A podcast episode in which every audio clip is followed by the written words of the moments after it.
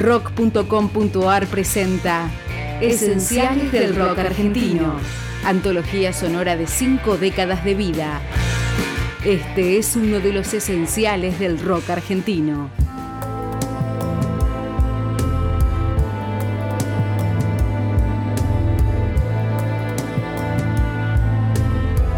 Bocanada, el segundo disco solista de Gustavo Cerati tras la disolución de Soda Stereo, fue grabado parcialmente en los famosos estudios Abbey Road de Londres y contó con la participación de una orquesta de 48 cuerdas para el octavo tema, Verbo Carne.